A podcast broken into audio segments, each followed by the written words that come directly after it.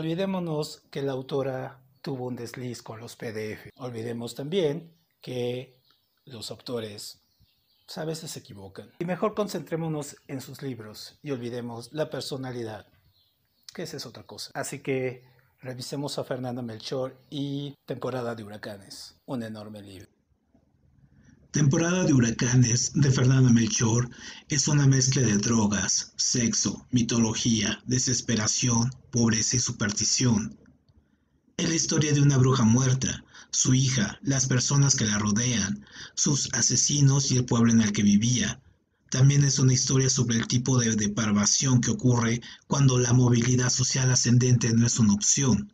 Sin embargo, estas personas son como son porque no tienen otras opciones.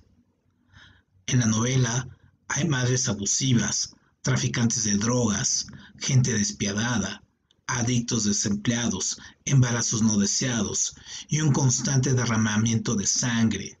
Sin embargo, su enfoque es único. En lugar de predicar, muestra lo que el abuso de drogas, la pobreza, el alcoholismo, la corrupción, la homofobia, la misoginia hacen para moldear a las personas y las comunidades. También Temporada de huracanes es una celebración obscura del lenguaje que va contra las reglas con su colección de narradores poco confiables, sus realidades cambiantes y sus oraciones interminables salpicadas de español y de canciones.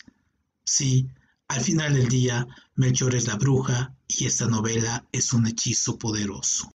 Más allá de la polémica que causaron sus palabras sobre los PDFs, Fernanda Melchor es una gran autora. No sabemos cómo sea como persona, pero eso no nos importa. Este libro, ganador de varios premios, obviamente nos induce con un lenguaje, como vimos, activo, movido, actual, contemporáneo, lleno de este tipo de coloquialismos que tanto nos gustan. Aparte, nos da una visión de la realidad bastante cercana. Así es que pues cómprenlo, leanlo en PDF o lo que sea. Olvidémonos de la autora, concentrémonos en la obra y echémosle una buena visión.